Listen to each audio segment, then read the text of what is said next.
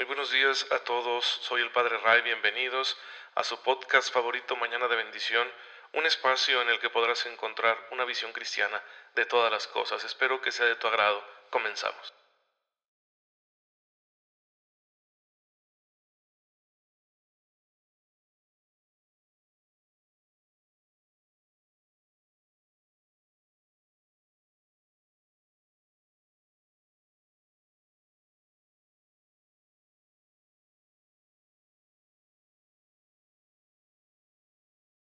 Hola, ¿qué tal? Soy el Padre Ray, espero que tengan un día muy bendecido. Es un jueves eucarístico, así que feliz, feliz, feliz jueves eucarístico. La Iglesia nos recuerda siempre la necesidad de celebrar este misterio porque el día jueves se relaciona con la última cena, la víspera de la pasión de nuestro Señor, y bueno, estamos en el punto culminante de la obra de Jesucristo y es ahí donde el Señor instituye la Eucaristía que es el gran sacramento de su amor, porque es una eh, presencia sacramental de su muerte y resurrección, de su sacrificio en la cruz y de su gloriosa resurrección y ascensión al cielo. La Eucaristía es alimento de fe, es alimento de caridad. La Eucaristía es la fuente y culmen de la vida cristiana. No podemos prescindir de ella, por eso es tan doloroso que ahorita en estas circunstancias no podamos tener la celebración pública de la Eucaristía como ordinariamente lo hacíamos en nuestros templos, en, nuestras, en nuestros edificios de culto. Y, en fin, pidamos a Dios ya el fin de, esta pandemia que termine para que podamos volver a ese culto eucarístico público.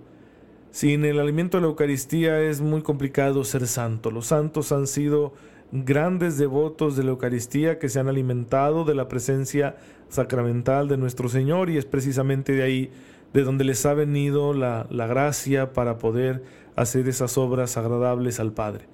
El día de hoy recordamos a dos grandes santos, a San Pedro Crisólogo, obispo de la ciudad de Ravenna, me parece que por allá en el siglo IV, que era una ciudad muy importante en Italia, ya que se había convertido en la sede del emperador, como una sede alternativa, porque el emperador ya no vivía en Roma, sino que vivía en Constantinopla, y bueno, eh, a la hora de atender los asuntos de la parte occidental del imperio, pues ponía su corte en Ravenna y por eso era una ciudad muy importante. Y San Pedro Crisólogo fue obispo de allí, le llamaban Crisólogo que significa boca de oro, precisamente por la elocuencia de sus palabras, porque era un gran predicador, uno de aquellos grandes e insignes pastores que en tiempos tan difíciles fueron capaces de guiar a su grey y de alimentarla con los sacramentos y por supuesto de profundizar en la fe para darnos una doctrina más desarrollada que diera respuesta a las inquietudes, a los interrogantes de los cristianos de aquel tiempo. Y también celebramos muy distante en el tiempo a Santa María de Jesús Sacramentado Venegas, una santa mexicana religiosa que nace en 1868 y que va a fundar el Instituto de las Hijas del Sagrado Corazón de Jesús y que va a, fallecer en 1959, una vida muy larga dedicada al cuidado de los enfermos, de los ancianos, de nuestros hermanos desfavorecidos. Porque cuando uno se alimenta con fe de Jesús en la Eucaristía, este es el producto, esto es lo que sucede. La vida se santifica, el corazón se ensancha y crecen las capacidades para hacer el bien. Y es lo que los santos han hecho una y otra vez, por eso también a nosotros nos conviene eh, recibir la Eucaristía, recibirla dignamente, recibirla con un corazón contrito, un corazón puro, arrepentido, purificado, mediante el acceso a la misericordia de Dios que tenemos en el sacramento de la reconciliación y penitencia. Y bueno, pues para poder vivir todas las exigencias morales del Evangelio de Jesucristo, para poder llevar una vida coherente con la moral católica, que es lo que estamos estudiando aquí en Mañana de Bendición, siguiendo al catecismo, eh, es necesaria la fuerza que viene de la Eucaristía. Por eso nos urge ya celebrar la Eucaristía con normalidad. Hay que rogarle a Dios, hay que hincar rodilla, hay que hacer sacrificios y ayunos, hay que decirle al Señor, Señor, ya por favor líbranos de este virus, que se vaya el mugroso para que podamos continuar, Señor, alabándote y recibiendo este gran sacramento de nuestra fe que nos santifica y que nos ayuda a ser generosos, magnánimos en el amor, en la práctica de la caridad. Y pues precisamente al estar abordando el aspecto comunitario de la moral católica, al estar estudiando la moral social católica, pues tenemos que hablar precisamente del ejercicio de la caridad, de la caridad como virtud. Acuérdense que vimos eso cuando vimos las virtudes teologales. La caridad es una virtud que tiene que transformar nuestra manera de actuar, que, que actuemos movidos por el amor. Y esto tendrá que ser así también a la hora del desempeño social que tengamos. Es importante saber que en la sociedad los que formamos parte de ella somos disímiles, no somos eh, iguales, no existe una sociedad uniforme.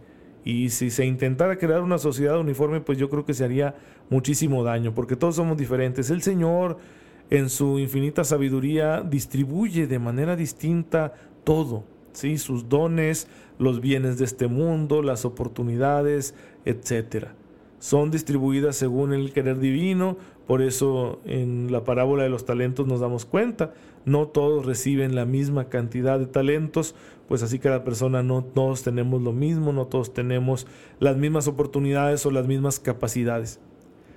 Claro que eso no significa negar el hecho de que nosotros cuando actuamos de manera pecaminosa podemos construir sociedades eh, mal estructuradas, sociedades deficientes, que provocan que amplios sectores de la población carezcan de las oportunidades para desarrollar las potencialidades inscritas por el Creador en sus vidas.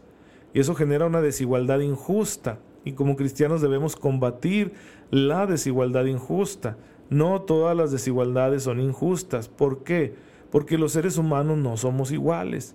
No podemos vivir un igualitarismo, sería contrario a la naturaleza humana. Por ejemplo, la ley trata diferente a los niños. ¿Por qué? Porque son niños, no están en las mismas condiciones de vida que los adultos y la ley lo toma en cuenta, entonces está bien. La moral cristiana está de acuerdo con eso, de decir no podemos aplicar la ley de la misma manera con los niños, tenemos que favorecerlos en algunas cosas. ¿Por qué? Porque son niños, no son iguales, por lo tanto, la justicia es darle a cada uno lo que le corresponde, hay que darle a los niños lo que les corresponde a ellos según su condición de niños. Es solo un ejemplo para darnos cuenta de cómo no somos iguales. Hay algunos derechos fundamentales que todos los poseemos. ¿Por qué? Porque son eh, fruto inmediato de nuestra dignidad humana, una dignidad que poseemos todos los individuos que formamos parte de esta especie, todos los seres humanos. Si se ignora esa dignidad, se ignorarán los derechos. Pero estos derechos fundamentales, bueno, hay que establecerlos, hay que tenerlos muy claro, porque hoy en día se tiene la tendencia a llamarle derecho a todo. ¿sí? Todo por el simple hecho de que eh, es algo que yo quiero hacer, mi apreciación subjetiva, ¿verdad? Eh, mis maneras particulares de realizarme. Entonces ya es un derecho y la sociedad me tiene que favorecer para que yo lo realice. Pues no necesariamente porque pueden ser que sean opciones demasiado subjetivas que no están directamente relacionadas con la dignidad personal. Y por eso, pues ahí la ley tendrá que contemplar si lo que yo llamo un derecho está fundamentado y realmente entonces se puede hacer que la ley me favorezca, o si más bien se trata de un capricho. Es un discernimiento difícil, pero es necesario porque si no nos volveríamos locos, ya que la ley estaría reconociendo derechos sin ton son y terminarían eh, estos supuestos derechos entrando en colisión, porque invadirían las libertades de los demás. ¿sí? Por poner un ejemplo, ¿verdad? Si alguien me dice, no sé, un hombre, una persona que biológicamente es un hombre, me dice, soy una mujer. Y yo digo, no, eres un hombre. Y entonces me dice, no, tú me estás discriminando, vas a la cárcel. ¿Por qué? ¿Por qué tu percepción subjetiva de ti mismo tiene que imponerse ante, ante, mi percepción objetiva de la realidad? ¿Sí? Otra cosa es que esa persona sea mi amigo y bueno, digo, pues te crees mujer y yo quiero tratarte como mujer porque si no te pones necio, en fin, ese es un arreglo entre él y yo. Pero la ley no podría forzarme a admitir lo que es una percepción subjetiva y no un hecho objetivo. Eso es muy, pero muy importante. Que no imagínense que todos obligáramos a que la ley eh, reconociera toda nuestra subjetividad. ¿Sí? Entonces, no yo, no, soy una persona con sobrepeso. ¿Por qué? Porque yo no me percibo así. Yo no soy una persona que tenga tal o cual condición porque yo no me percibo así. Y por lo tanto, pues a mí tratenme así, como si no tuviera este problema. Ah, caray, pero si lo tienes. Lo más objetivo ahí está, se ve, se puede palpar, se puede comprobar. Entonces la ley tiene que actuar conforme a esos hechos objetivos. Por eso no podemos decir simplemente que hay que eliminar la desigualdad, sino que hay que eliminar la desigualdad injusta. Por ejemplo, cuando se crea una desigualdad fruto de una discriminación. Les voy a poner un ejemplo que yo lo viví y que ojalá que si alguien está oyendo eh, y trabaja en, este campo, en este rubro de la economía, por favor le pido reflexionar. De, niño, eh, pues como mi papá era un hombre de campo, me enviaba a trabajar al campo.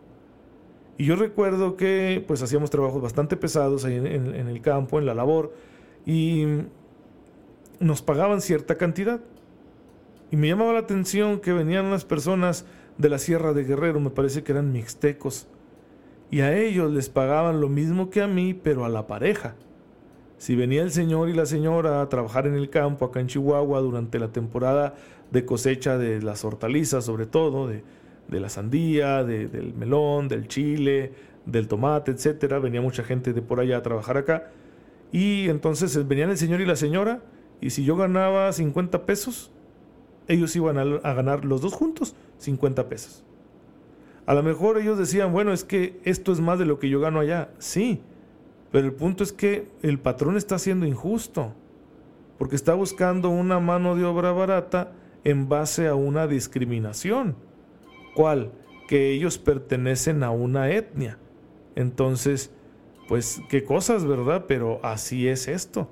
Y eso es una injusticia, eso es una verdad que yo palpé por mí mismo y que por lo tanto pues eh, me pareció desde, desde ese tiempo que yo era un niño, me pareció que era bastante, bastante injusta esa situación.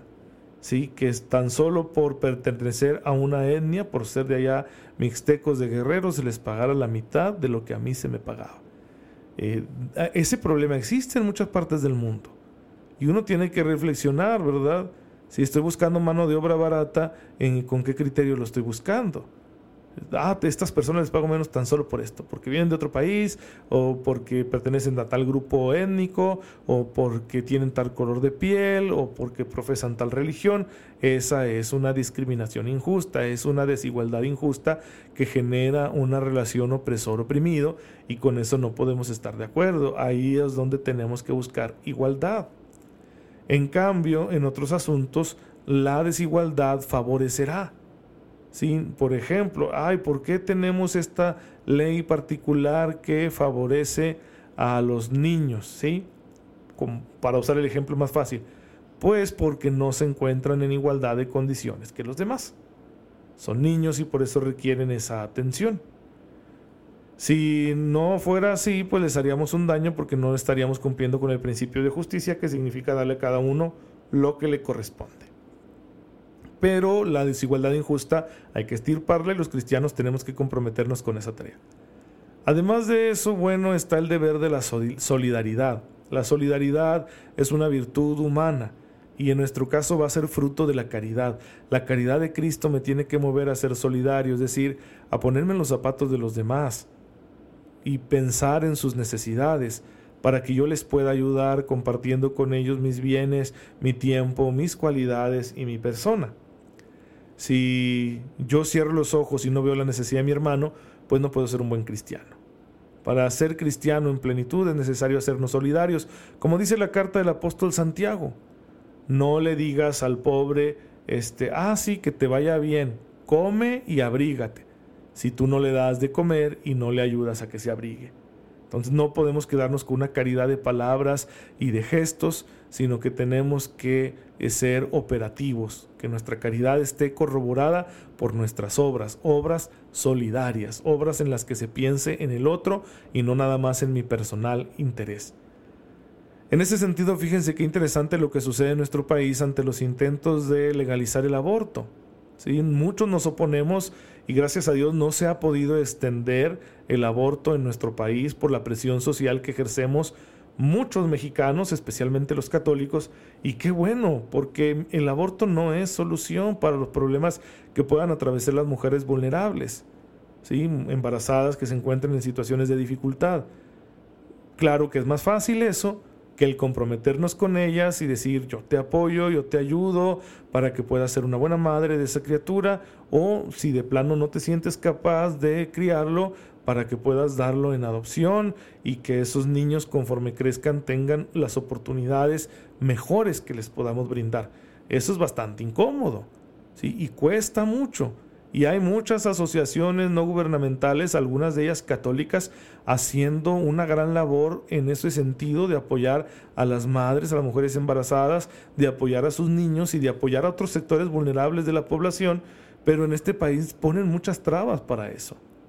¿Por qué? Porque los recursos se manejan muchas veces con esa intención clientelar, clientelar de ganar este, votos, ¿verdad? Y no de ayudar realmente. Entonces, hermanos, hay que comprometernos en todas estas causas buenas para que nuestra caridad no sea así superficial, sino que sea operativa, sea real, se vea con las obras. Y ese es un principio fundamental que los cristianos tenemos para contribuir al bien común de la sociedad. De esto vamos a seguir hablando en los siguientes episodios para que no se los pierdan, pero ya no les quito más de su tiempo. Hay que darle gracias a Dios por este momento de reflexión que nos ha concedido. Padre, gracias porque en tu infinita misericordia nos concedes ayudarnos unos a otros a tener oportunidades de superación y a vivir en armonía. Bendícenos con tu gracia para que siempre busquemos tu gloria en medio de todas nuestras acciones, así como el bien de nuestros hermanos. Por Jesucristo nuestro Señor. Amén. El Señor esté con ustedes. La bendición de Dios Todopoderoso, Padre, Hijo y Espíritu Santo, descienda sobre ustedes y los acompañe siempre. Gracias por estar en sintonía. Rueguen por mí, yo lo hago por ustedes y nos vemos mañana si Dios lo permite.